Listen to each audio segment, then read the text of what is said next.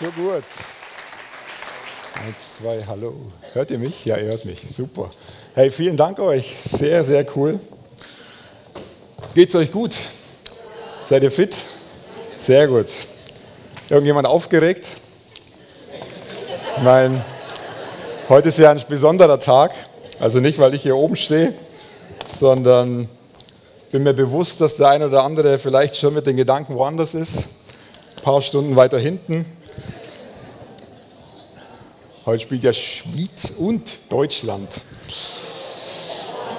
Das war der Gedanke.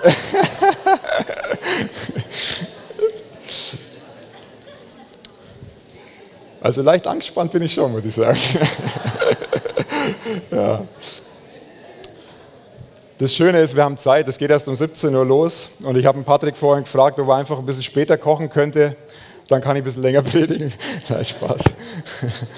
Wir haben äh, wunderbare Verse, über die wir heute Morgen ähm, reden dürfen, wo ich euch ein bisschen mitnehmen möchte. Und als ich die Verse das erste Mal so gelesen habe und wir lesen sie gleich zusammen, habe ich mir gedacht, man könnte eigentlich aus jedem Vers eine eigene Predigt machen. Und dann habe ich mir gedacht, okay, wie finde ich jetzt den roten Faden, dass wir das irgendwie zusammenbekommen und dass es nicht zwei Stunden dauert. Und dann habe ich gedacht, naja, Deutschland spielt ja erst um 17 Uhr. Nein, Spaß beiseite. So, wir sind in einer wunderbaren Predigtserie vom Timotheusbrief. Jetzt sind wir im zweiten Timotheusbrief gelandet. Ähm, es geht um die Familie des Vaters, heute so von Generation zu Generation. Das ist ein Teil davon. Und der Silvan hat letzte Woche über, über die Kraft vom Vater gesprochen, ähm, dass wir dafür da sind, die Kraft von, vom Vater zu zeigen, zu, zu präsentieren, zu repräsentieren und damit ihm einfach die Leute, den Leuten damit zu zeigen, wie sehr er sie liebt.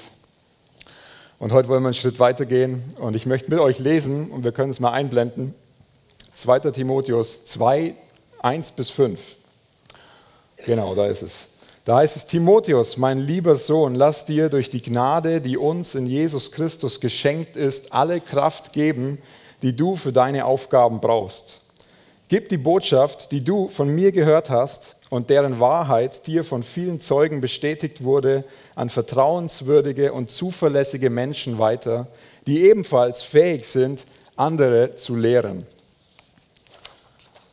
Und sei als ein guter Soldat Jesu Christi bereit, zusammen mit mir für das Evangelium zu leiden.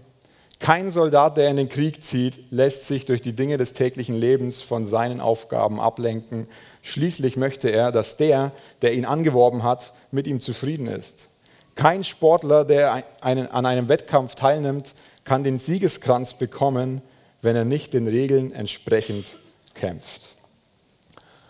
So, das sind mega starke Verse. Man könnte sie wahrscheinlich drei, vier Mal lesen. Also so ging es mir beim Vorbereiten, damit sie so richtig auf einen wirken können. Aber so das Erste, was Paulus hier an Timotheus schreibt, und du kannst mal die nächste Folie einblenden, da heißt es, Timotheus, mein lieber Sohn. So, wir reden hier von Paulus, dem geistlichen Vater, der einen Brief an Timotheus, seinen geistlichen Sohn, schreibt. Und dieses griechische Wort, was hier für Sohn oder für Kind in einer anderen Übersetzung über, ähm, übersetzt worden ist, das bedeutet nicht nur geistlicher Sohn, nicht nur in Anführungsstrichen, sondern es bedeutet leiblicher Sohn, geborener Sohn. So, das zeigt uns schon mal was von der, von der Beziehung, die Paulus zu Timotheus hatte. Er hat ihn mit anderen Worten adoptiert. Er hat ihn als seinen leiblichen Sohn bezeichnet. Und das ist für mich schon das erste Highlight überhaupt in den ersten fünf Versen. Und man könnte jetzt schon darüber wahrscheinlich eine halbe Stunde sprechen, ähm, was es bedeutet, geistliche Vaterschaft zu leben, so eine innige Beziehung zu haben. Ich weiß nicht, wenn du Kinder hast, also wenn ich an meine Kinder denke, dann ist es mein Herzensanliegen, dass die Beziehung zu meinen Kindern intensiv, intim und richtig stark ist, dass sie alles mir erzählen können, was sie bedrückt, was sie bewegt, was schön ist, was vielleicht schwierig ist. Und genau das macht der Paulus hier mit, Timotheus, indem er einfach sagt, Timotheus, mein lieber Sohn, mein geliebtes Kind. Das sind wie zwei Generationen schon miteinander verbunden. und der Paulus, um den Zusammenhang zu finden, er hat den Brief aus, aus dem Gefängnis geschrieben. Er war das zweite Mal im Gefängnis, war schon recht alt und, und schreibt in einer Situation, wo er wusste, es sieht nicht gut aus, mein Leben geht dem Ende zu. Wir wissen, wenn wir weiterlesen, dass er als Märtyrer dann letztendlich gestorben ist. Aber er schreibt in dem Wissen, er weiß noch nicht wann, aber dass es so kommen wird, dass er sterben wird, schreibt er diesen Brief. Und das ist ein Brief von Paulus, der mit der, der persönlichste oder der intimste Brief ist, den er je geschrieben hat, wenn wir die anderen alle vergleichen. So, er, er lebte nicht in der Angst, oh, was kommt da, das schaut nicht gut aus, sondern er, er ist trotzdem hoffnungsvoll und versucht und möchte Timotheus bis zum Schluss seine Leidenschaft weitergeben.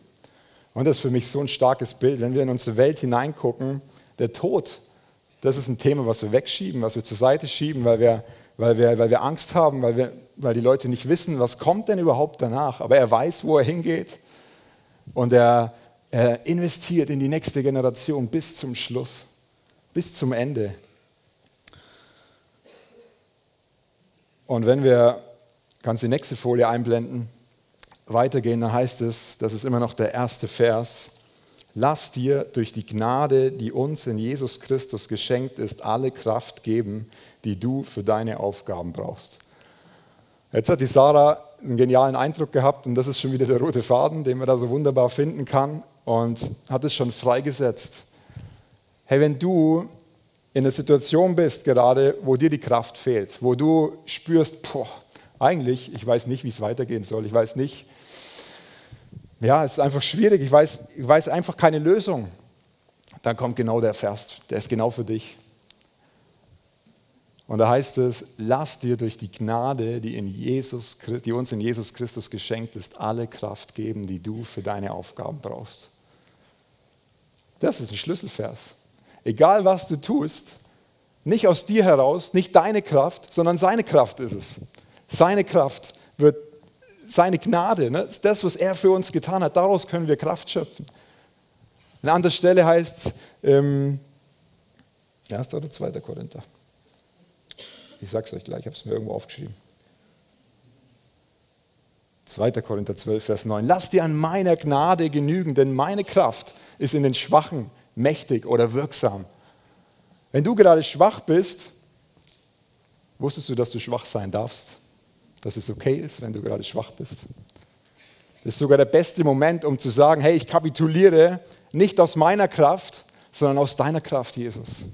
Ich werde aus deiner Kraft diese Aufgabe, das, was vor mir liegt, die Mission, mein, meine Träume, das alles, was du auf dem Herzen hast, nicht aus deiner Kraft, sondern aus seiner Kraft.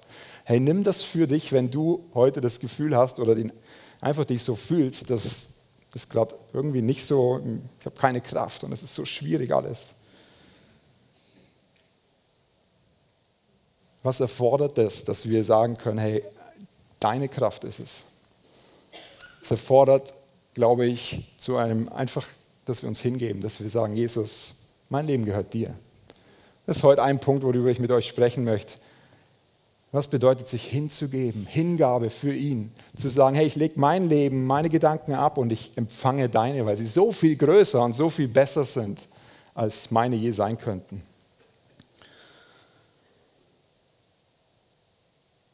Wenn wir dann weiterlesen, kannst du die nächste Folie einblenden, da geht dann dieser erste Vers, das ist so dieser Jüngerschaftsvers. Ich glaube, wir alle haben ihn schon gelesen. Wir lesen ihn nochmal gemeinsam. Gib die Botschaft, die du von mir gehört hast und deren Wahrheit dir von vielen Zeugen bestätigt wurde, an vertrauenswürdige und zuverlässige Menschen weiter, die ebenfalls fähig sind, andere zu lehren. Jetzt nochmal langsam. Paulus schreibt an Timotheus, gib die Botschaft, die du von mir gehört hast. Hier sind vier Generationen drin in diesem Vers. Die Botschaft von Paulus kommt an Timotheus. Erste Generation Paulus, zweite Generation Timotheus. An vertrauenswürdige und zuverlässige Menschen weiter, dritte Generation, wenn du so willst. Muss jetzt können auch Gleichaltrige sein, aber wir gehen mal von Generation aus. Und die ebenfalls wieder fähig sind, andere zu lehren.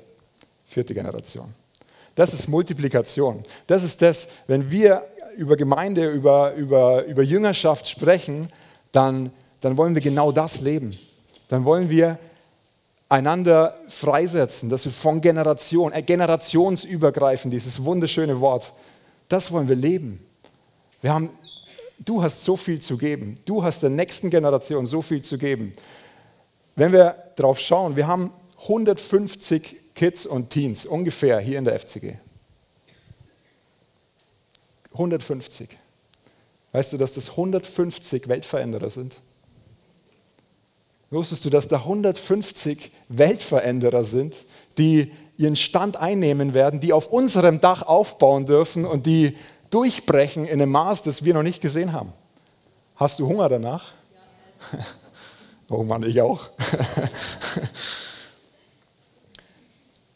Das ist Multiplikation. Aber um zu wissen, was sollen wir ihnen denn überhaupt weitergeben, müssen wir wissen, was ist unsere Mission, was ist unser Auftrag. Und dann kommen wir schnell ne, an Matthäus 28, 19, den Missionsbefehl, so geht nun hin in alle Welt und machet zu Jüngern. Und es ist ein Auftrag. Zeigt ihnen die Liebe vom Vater, zeigt ihnen, ähm, dass die Welt sieht, wie sehr der Vater die Menschen da draußen liebt, jeden Einzelnen. Wusstest du, dass du von kann man gar nicht ausdrücken, von ganzem Herzen geliebt bist. Und da geht es nicht um deine Performance, das, was du so leistest, wie cool du bist oder wie toll du Dinge machst, sondern da geht es darum, das ist mal einfach mal gesetzt, als du auf die Welt gekommen bist. Du bist geliebt vom Vater. Und das zweite Ding, was da drin steckt, sind Vorbilder. Wenn man, ich habe mal nachgelesen, es gibt Studien, da werden Kinder gefragt, was sind so deine Vorbilder? Was ist dein Held? Was ist, was ist die Person oder der Mensch, der ein absolutes Vorbild für dich ist? Und jetzt sind wir in der Weltmeisterschaft und jetzt könntest du denken, ja, das ist der Shakiri, muss mir der Schweizer einfallen. oder der Müller oder der Chaka oder wie auch immer. Aber die Antwort ist, und zwar mit einer überwältigenden Mehrheit, die Eltern. Papa und Mama sind die größten Helden für die Kids. Weißt du, dass jeder von uns Vater und Mutter ist, entweder leiblich oder im Geist oder geistlich. Das heißt, du hast so einen gewaltigen Einfluss auf die nächste Generation. Als wir auf der Bibelschule waren, und es war mir bisher bis zu dem Zeitpunkt, bis wir dorthin gegangen sind, nie so bewusst, da sind 200 ähm, Bibelschüler, die zwischen, die meisten sind so ungefähr 18 bis 25, das sind so die meisten. Und als wir da als Familie waren und einfach Familienleben gelebt haben, kamen immer wieder junge Leute zu uns, meistens am Mittagstisch, und, und haben, uns, haben uns einfach zugeschaut, wie wir Familie am Essenstisch leben. Jetzt fand ich das nicht immer so easy, weil äh, da gibt es schon so Momente, wo du spürst, oh, ja, jetzt ist vielleicht ein Konflikt oder so. Aber die sind da geblieben, die wollten das sehen. Und dann kamen auch einige und sagen, hey, es ist so schön, wie ihr miteinander umgeht oder so, oder so schön, wie, wie, wie die Kids schon ähm, bei euch so, wie man sieht, wie die Kids heranwachsen. Und da geht es jetzt nicht darum, dass wir so toll sind und das alles so wunderbar machen, aber das hat mir gezeigt, dass die schauen ganz genau. Die nächste Generation schaut, was du machst. Und da kannst du in die Tierwelt weiterschauen. Man lernt durch Schauen, durch Sehen. Babys lernen auch durch das, wie, wie du sie, also die, die brauchen das, die sehen, die lernen sprechen durchs Hören und durchs, durchs Sehen. Also da gibt es, ja, fällt jetzt nichts Besseres ein, aber da gibt es nur einige Ideen oder Gedanken. Und Paulus als geistlicher Vater hat Timotheus als seinen geistlichen Sohn gelehrt. Die ganze Zeit. Er war mit ihm auf Missionsreise. Er hat, ähm, er hat ihn immer wieder ermutigt, wenn es sein musste, auch mal wieder ein Stück weit so in die richtige Linie reingebracht. Auch das gehört dazu. Und wir saßen letztens am Mittagstisch als Familie und da hat die Emily, das ist unsere Älteste, sie ist neun Jahre alt, haben wir irgendwie sind wir auf das Thema gekommen, weil sie jetzt öfters von der Schule her Bus fährt. Sie ist öfters im Bus drin und hat sie erzählt, dass der Bus recht voll war. Und dann haben wir darüber gesprochen.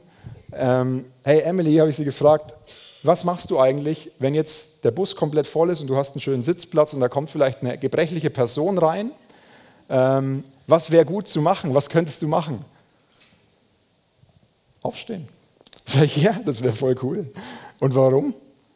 Ja, wir wollen die ja, wir wollen die wertschätzen und wir wollen sie ehren. Wir wollen einfach, das sind so ein paar Dinge. Da haben wir einen Moment, wo ich ihr was lernen konnte, wo ich ihr was weitergeben konnte. Und das Witzige ist, du brauchst keine halbe Stunde warten, bis Leon, ihr Bruder, der ist sieben, um die Ecke kam und sie ihm erzählt hat, hey Leon, weißt du eigentlich, was du machst, wenn du im Bus sitzt und wenn der Bus voll ist? Äh, kennt ihr das? Und dann ist Leon weiter und er geht zu Deborah, die ist drei Jahre alt und sagt zu ihr, hey Deborah, weißt du eigentlich, was du machst, wenn du im Bus sitzt? Und das Lustige ist, Deborah, die geht dann zu ihren Puppen und sagt, hey, wisst ihr eigentlich, was ihr macht, wenn ihr im Bus sitzt? So. Hey, die nehmen das so auf wie ein, wie ein, wie ein trockener, äh, wie, ein, wie ein Schwamm, der nass wird. Die, die, die geben das weiter automatisch. Ich habe ihnen nicht gesagt, hey, Emily, gib das weiter, erzähl das allen. So, ne, gar nicht. Sondern sie macht es automatisch. Es ist so schön, in die nächste Generation zu investieren. Sie gibt es automatisch weiter. So der Punkt ist, wenn du weißt, was dein Auftrag ist, was deine Mission ist, vielleicht auch was deine Vision ist, wenn du sie verinnerlicht hast, wenn du leidenschaftlich dafür bist, du wirst automatisch leidenschaftlich, wenn du von was überzeugt bist. Davon bin ich überzeugt. Wenn du sie zu deiner Mission gemacht hast, zu deinem, wenn es nicht, wenn du nicht Teilhaber bist, sondern wenn du Eigentümer von der Vision bist. Das das wünschen wir uns als FCG, dass wir alle Eigentümer sind. Nicht nur die Leitung gibt was vor, sondern jeder kann, kann sich reingeben. Du wirst automatisch die Mission weitergeben, wenn du leidenschaftlich dafür bist. Du wirst automatisch, vielleicht noch gar nicht mal durch Reden, vielleicht redest du noch gar nicht darüber, sondern einfach, weil die Leute dich sehen, wie du lebst. Der Silvan hat mal den schönen Satz gesagt, dein Leben spricht lauter durch deine Taten das kann im Negativen, es kann aber auch im Positiven sein. Lass es im Positiven sein. Das ist durch das, was wir, was wir tun, wie wir einfach nur leben. Du musst noch nicht mal was tun. Einfach durch die Gegenwart Gottes, die auf dir ruht, wirst du Dinge weitergeben, wirst du automatisch in die nächste Generation investieren. Und dann, dann spricht Paulus von fähigen, vertrauenswürdigen und zuverlässigen Menschen, denen wir die Botschaft weitergeben sollen. Jetzt könnten wir schon wieder unter Druck kommen. Das heißt also, es müssen fähige, zuverlässige, vertrauenswürdige Menschen sein. Warum? Paulus, könnt ihr mal fragen. Warum nicht einfach jedem? Ich weiß nicht, ob du dich das auch schon mal gefragt hast. Ich habe mir das gefragt in der, Vor in der Vorbereitung. Ich glaube, es geht um Menschen, die ihr Leben hingeben für etwas, die leidenschaftlich sind, die es geht nicht um, um eine bestimmte Fähigkeit, sondern es geht um dein Herz, es geht um die Herzenshaltung. Wie du Dinge im Herzen angehst. Du musst nicht der perfekte Typ sein, der das und das macht, sondern es geht darum, dass, du, dass das Feuer in dir brennt. Das Feuer der Leidenschaft in dir brennt für die Sache und du vorangehen kannst und du ähm, einfach Reich Gottes bauen kannst. Und die werden ebenfalls fähig sein, andere zu lernen. Mein Opa war selber auch Pastor. Jetzt war mein Papa, das müsst ihr gut folgen, ähm, ein rechter Nachzügler, recht spät noch so als viertes Kind auf die Welt gekommen. Und ich bin der jüngste Enkel und ich habe ihn eigentlich nur 14 Jahre erlebt. Dann ist er gestorben. Aber ich habe viel erzählt bekommen. Er hat auch Bücher geschrieben. Er war absoluter Gemeindegründer. Er hat in, in München so eine der ersten Freikirchen ähm, gegründet, damals, lange her in Nürnberg auch eine der ersten gegründet und der war richtig evangelistisch unterwegs. Wenn er im Flugzeug zum Beispiel saß oder im Zug, dann konntest du davon ausgehen, dass der, der neben ihm saß, definitiv das Evangelium gehört hat. Zu 100 Prozent. Da konntest du drauf wetten. Und als er 1999 so sein Leben zum Ende ging und er lag auf der Intensivstation und ich war 14 Jahre alt, war sein Herzenswunsch, dass er zum einen seine Kids, seine vier Kinder, nochmal alle segnen möchte Und wisst ihr, die vier Kinder, die sind alle unterwegs, zwei davon im vollzeitlichen Dienst und zwei einfach ehrenamtlich und ein Brennen für Jesus. Er hat da wie so, eine, so ein Fundament gelegt, was, was einfach gewaltig ist. Und er wollte auch jeden einzelnen Enkel, und er hatte einige, ähm, noch segnen auf der Intensivstation. Dann sind wir da hingefahren zum Krankenhaus und ich stehe da mit meiner Mutter und ich mir was, ich fand es gar nicht cool. Also ich fand es wirklich nicht cool. Und dann darfst du diesen, diesen Intensivstation-Anzug anziehen und, ähm, und dann wollte er, dass ich allein da reinmarschiere. Er wollte nicht, dass meine Mama mitgeht, sondern ich sollte allein da reinmarschieren. Das fand ich auch nicht so cool. Und ich bin da heulend reingegangen. Aber die Situation, die da passiert ist, die, die, ist, die, na, die werde ich nicht vergessen. So, die erste Frage war gewesen, hey Florian, ist dein Weg klar? Weißt du, wer Jesus für dich ist? Und ich hatte ein Jahr vorher so eine bewusste Entscheidung für Jesus gegeben und ich so, ja, ja, Gott sei Dank. Und das Zweite war, hey, ich möchte, dass du den Namen Schürenberg weiterführst. Und es war mehr als einfach nur den Namen weiterzuführen, sondern ich möchte, dass du einfach das Fundament, und das habe ich in dem Moment nicht gecheckt mit 14, das, was ich gelegt habe, dass du das weitergibst, dass es nicht für dich behältst, sondern dass es weitergeht. So. Das ist mir vielleicht vor sieben, acht Jahren wie vom Heiligen Geist offenbart worden, dass es so viel mehr ist als einfach nur, hey, ist der Weg klar? Ja, ist klar, hey, super.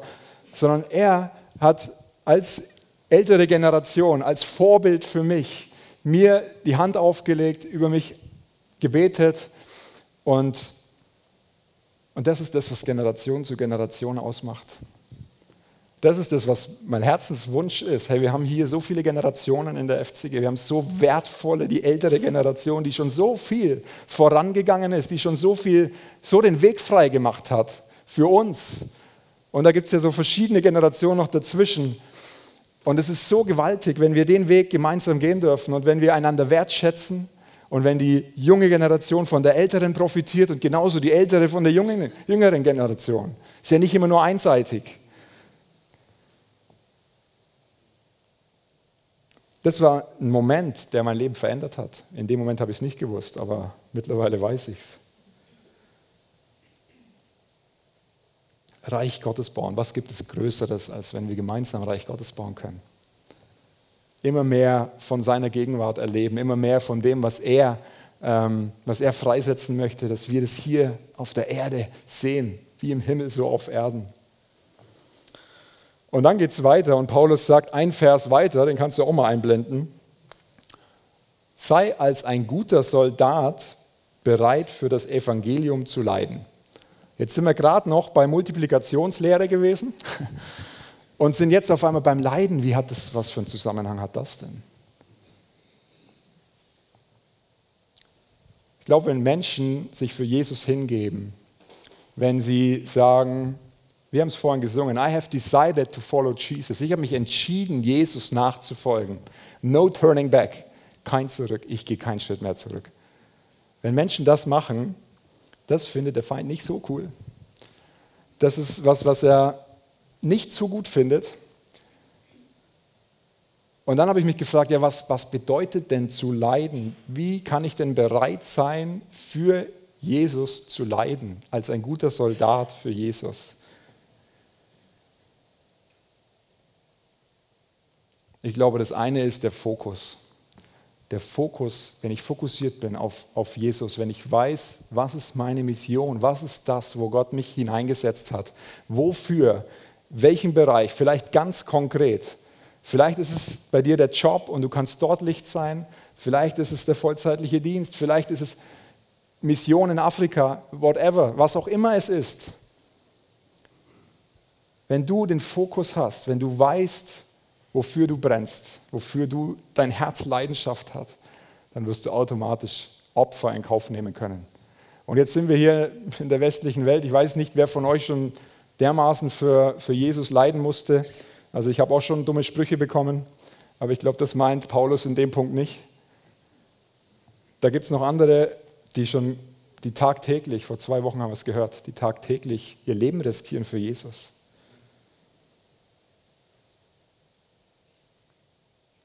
Es gibt eine wunderbare Geistesfrucht, die heißt Selbstbeherrschung.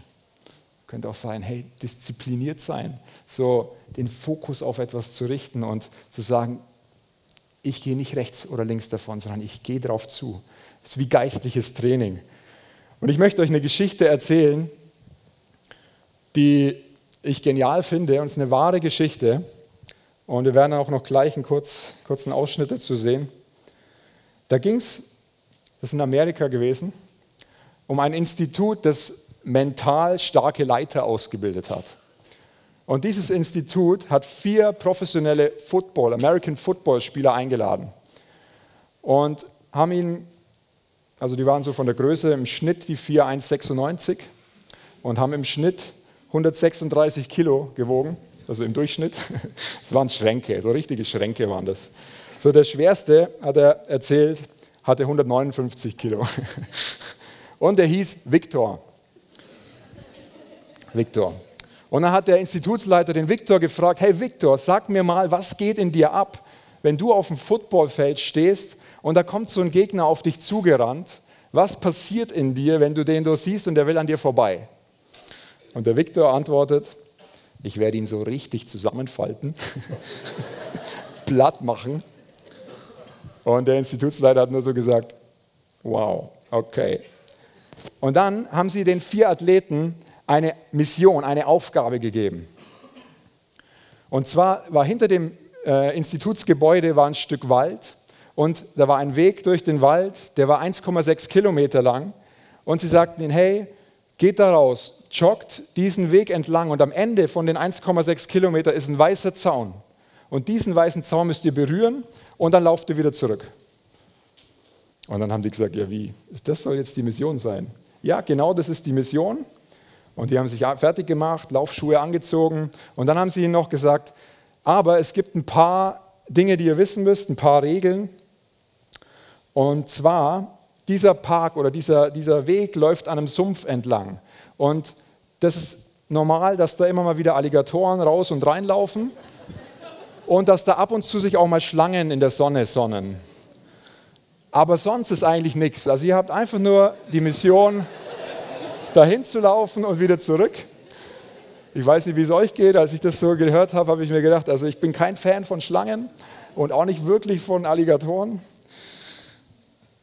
Und die haben gesagt, okay, gut. Und dann waren sie gerade an der Ausgangstür von diesem Institutsgebäude und dann sagt der Institutsleiter noch, oh, eine Sache habe ich noch vergessen. Gestern, als wir da in dem Wald waren, da haben wir so riesen Wildschweine gesehen. Und die sind wirklich riesig und haben messerscharfe Zähne. Und wenn ihr denen begegnet, dann müsst ihr unbedingt angemessen reagieren. Ihr müsst angemessen reagieren. Aber über allem steht die Mission. Was ist die Mission? Der weiße Zaun, den weißen Zaun zu berühren. Und dann liefen die los. So, Achtung, fertig, los, laufen los. Und was sie nicht gewusst haben, dass von dem Institutsleiter zwei Mitarbeiter sich am Wegrand versteckt haben. Und jetzt stellt euch mal vor, das wäre ein Busch. Und die waren hinter dem Busch gewesen, das war natürlich ein größerer Busch. Und als die vier Athleten vorbeilaufen, haben die den, den Ast mit dem Ast gewedelt und haben so gemacht. Und das haben sie gefilmt. Und das Video, das habe ich heute dabei. Aber bevor ich das euch zeigen möchte, möchte ich noch wissen, dass ihr eins wisst.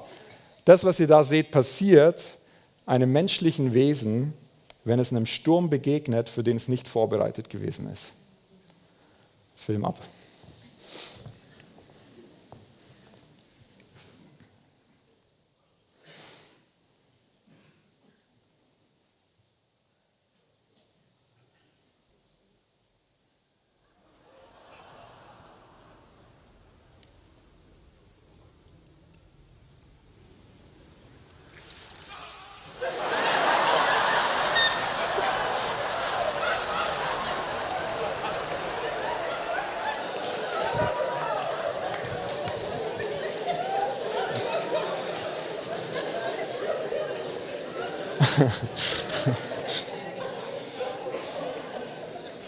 Wisst ihr, was passiert ist? Die Footballspieler sind den ganzen Weg zurückgerannt, im Vollsprint zurück zu dem Institut. Und der Institutsleiter stand vor ihnen und sagt, hey, warum seid ihr schon wieder da? Was ist passiert? Und die vier, da waren Wildschweine, Wildschweine. Und dann haben sie ihnen das Video gezeigt. Und ihr könnt euch vorstellen, wie peinlich berührt die waren, wie extrem peinlich das denen gewesen ist. Und als ich es gesehen habe, musste ich genauso lachen wie ihr. Aber das Kraftvolle an der Geschichte ist, dass eine Woche später sie das nochmal ausprobiert haben. Genau das Gleiche, aber diesmal mit einer FBI SWAT-Elite-Einheit. Das konnten sie leider nicht öffentlich filmen, weil diese Personen nicht gesehen werden dürfen, weil sie einfach ja, von der Elite-Einheit sind. Ich weiß nicht, wie die in der Schweiz heißen, in Deutschland heißen die GSG 9. So, das sind so die, die gerufen werden, wenn, wenn äh, Terroranschläge oder sonstige Dinge sind. Und die haben genau die gleiche Aufgabe bekommen. Sie hatten genau die gleiche Mission, haben den Leuten gesagt, ihr müsst diesen weißen Zaun berühren, haben ihnen gesagt, passt auf die Schlangen, auf die Alligatoren auf. Und wenn ihr diesen Wildschweinen begegnet, müsst ihr unbedingt angemessen reagieren. Und die haben das aufgenommen, haben genau gleich gestartet wie die Footballspieler und genau die gleichen Leute vom Institut waren wieder hinter dem Busch gewesen und haben genau das Gleiche wieder gemacht, angefangen mit dem, mit dem Ast zu wedeln und wieder äh, zu grunzen. Der Unterschied, was passiert ist, als die das Grunzen, also ich kann es euch leider nicht einspielen, weil es kein öffentliches Video ist, ähm, als sie das Grunzen gehört haben, ist Folgendes passiert. Die sind da gejoggt und dann hören die das Grunzen und dann passiert das und die waren in Gefechtsstellung. Und das Interessante ist, die Leute vom Team, die da hinter dem Busch waren, haben auf einmal gedacht, oh Scheibe, was ist, wenn die eine Pistole dabei haben? was ist, wenn die auf uns schießen? Und weißt du, was sie gemacht haben? Die sind mit erhobenen Händen rausgekommen.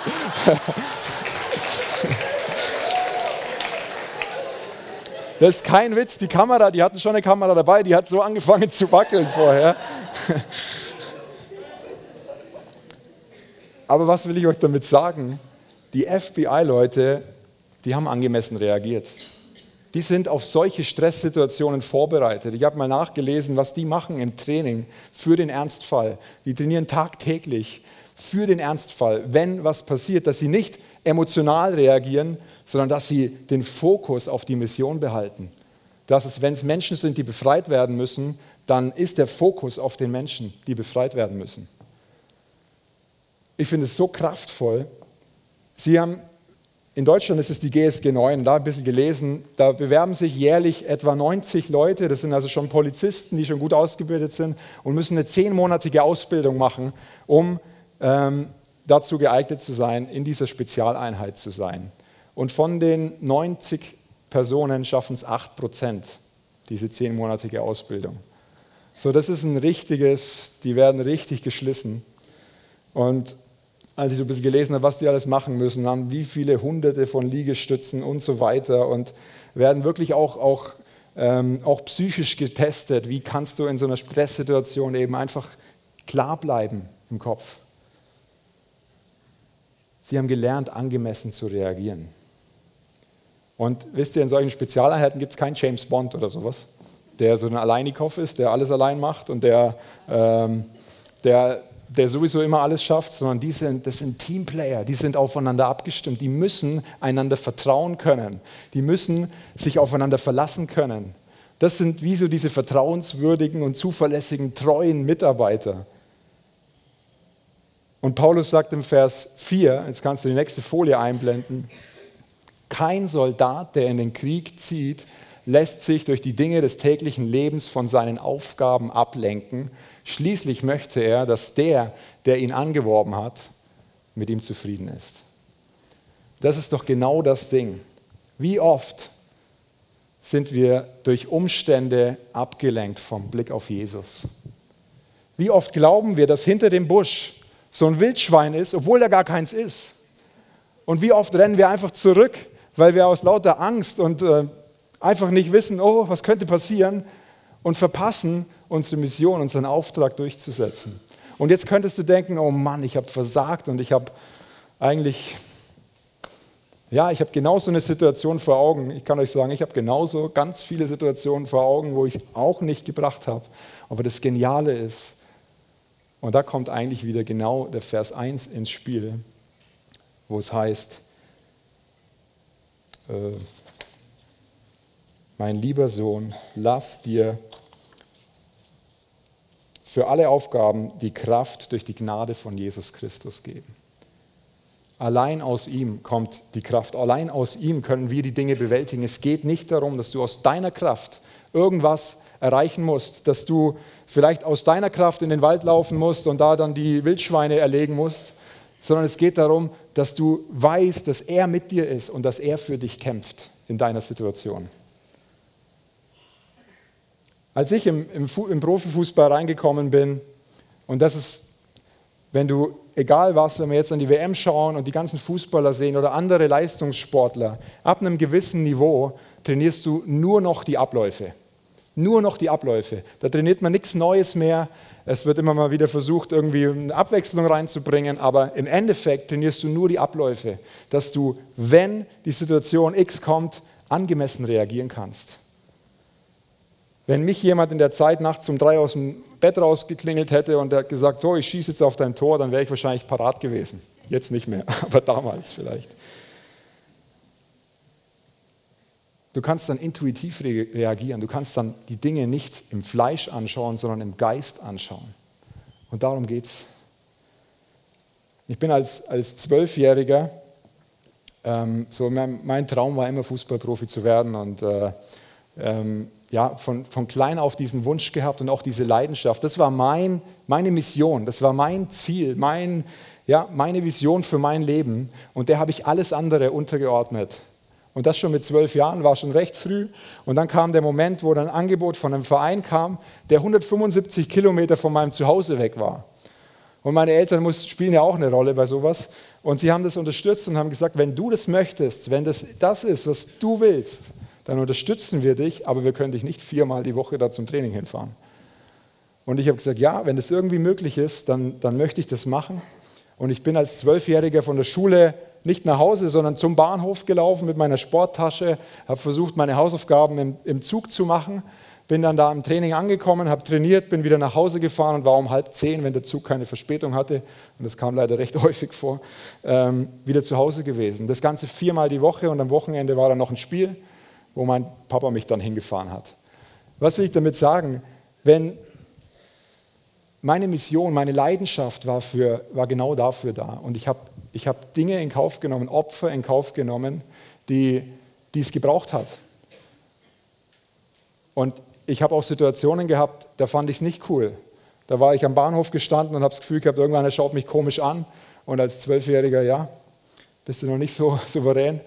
Ähm, dass du das so locker meistern kannst, aber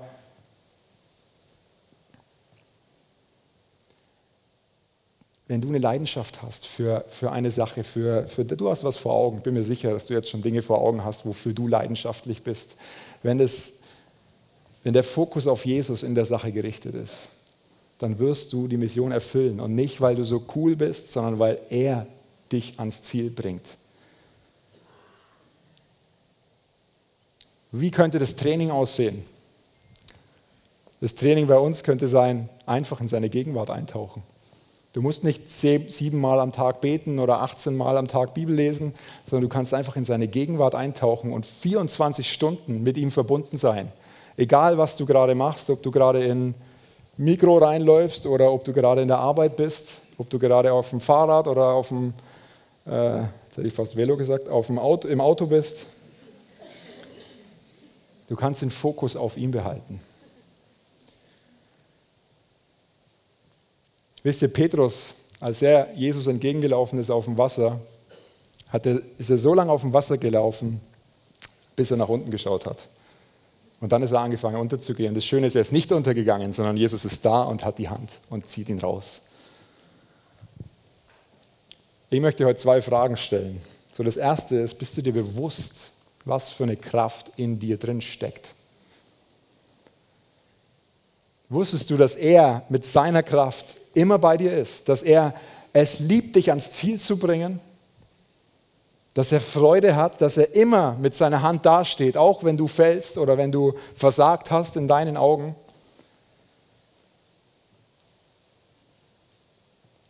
Und das Zweite ist, und ich habe es glaube ich schon ein paar Mal gesagt, bist du dir bewusst, dass es nicht deine eigene Kraft ist, sondern dass es der Heilige Geist ist, der in dir lebt.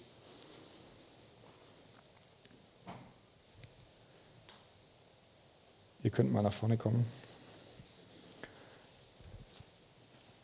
Ich habe auf dem Herzen heute Morgen zwei Sachen. Das eine ist, dass du wie den Moment jetzt gleich nimmst, wenn das Worship-Team anfängt zu spielen, dass du den Heiligen Geist fragst, Heiliger Geist, vielleicht ist deine Leidenschaft an irgendeinem so Busch verloren gegangen, weil du das Gefühl hattest, ich renne zurück.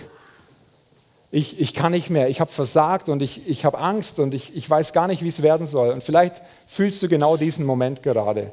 Und möchte ich dir heute dich ermutigen, frag mal den Heiligen Geist, was ist deine Mission? Wo ist der Ort gewesen? Und dann empfang Vergebung. Da ist überhaupt keine Anklage. Da ist so eine, äh, so eine ja, liebende Hand, die dir entgegengestreckt wird. Du kannst es machen, indem du aufstehst. Du kannst es machen, indem du sitzen bleibst. So, das ist der erste Punkt, der mir wichtig ist für heute Morgen, dass ihr, wie da, wo du gerade stehst, da, wo du das Gefühl hast, ich habe versagt oder ich, ich habe es nicht gebracht, ich habe diese Leidenschaft an irgendeiner Stelle verloren, dass du den Moment nimmst und dass du einfach, du kannst es hier vorne machen, du kannst es an deinem Platz machen, frag dann mal den Heiligen Geist. Sag den Heiligen Geist, wo habe ich diese Leidenschaft verloren? Was war der Moment, wo ich vielleicht einen Schritt zurückgegangen bin? Und dann bricht die Lüge, dass du es versagt hast, dass es nicht ausreicht.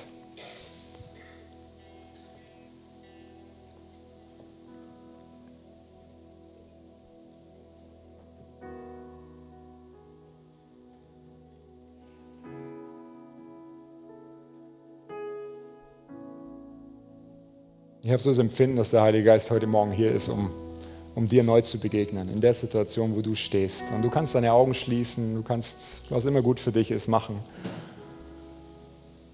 Und Heiliger Geist, ich bete einfach, dass du jetzt kommst, dass du jetzt jeden Einzelnen da berührst, wo du ihn berühren möchtest. Dass du mit deiner Kraft kommst und dass du wirklich dein neues Feuer der Leidenschaft wieder ausgießt, dass du Träume hochholst, die wir angefangen, angefangen haben zu vergraben, weil wir gedacht haben, das könnte nicht für uns sein. Jesus, ich bete, dass du wirklich dieses neue Feuer der Leidenschaft über uns allen hier ausgießt. Dass wir die Generation sind, die, die für die nächste Generation brennen. Dass wir die Generation sind, die vorwärts gehen aus lauter Leidenschaft und nicht aus eigener Kraft, sondern in deiner Kraft. Als Mose ins verheißene Land ähm, einziehen sollte, hat Gott zu ihm gesagt, ich schicke dir einen Engel vor, weil ich kann nicht in eurer Mitte sein. Das funktioniert nicht, weil ich, das würde dir nicht überleben. Und wisst ihr, was Mose gesagt hat? Er hat gesagt, wenn du nicht mitgehst, dann werden wir nicht gehen. Egal wo du hingehst, was deine Mission ist, er wird mitgehen. Du kannst es erwarten. Er hat es verheißen. Ich bin alle Tage bei euch bis ans Ende der Welt.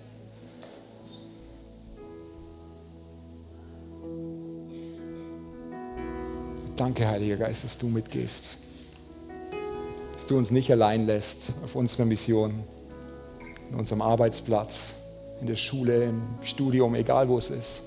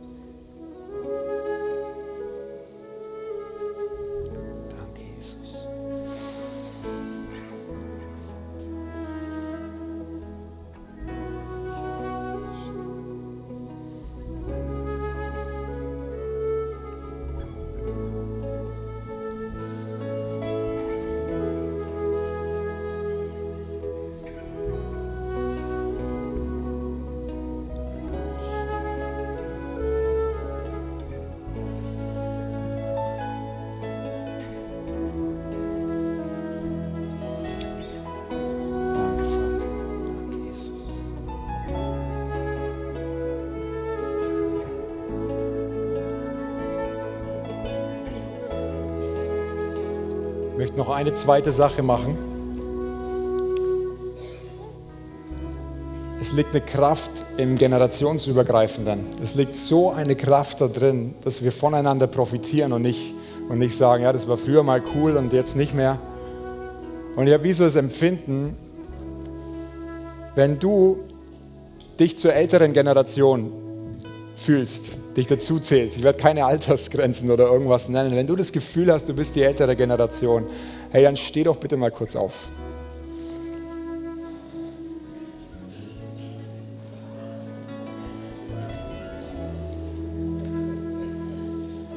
Ich möchte euch heute Morgen ehren. Ich möchte euch heute Morgen, hey, vielleicht können wir euch einfach mal einen Applaus geben.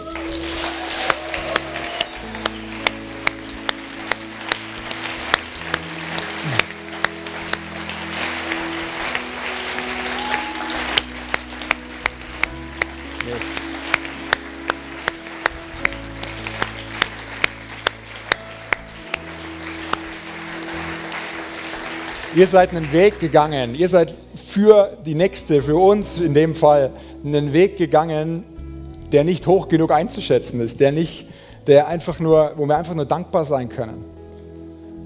Und ich möchte also wie es empfinden, dass es cool wäre, wenn einfach die junge Generation aufsteht und der Heilige Geist wird dir eine Person zeigen und du einfach mal zu ihr hingehst, die jetzt steht und vielleicht umarmst du sie Kannst du ja vorher fragen, ob das okay ist für sie.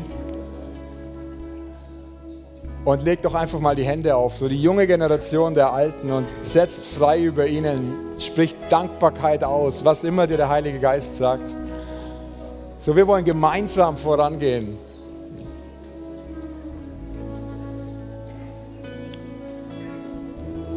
So, ihr dürft jetzt aktiv werden, genau.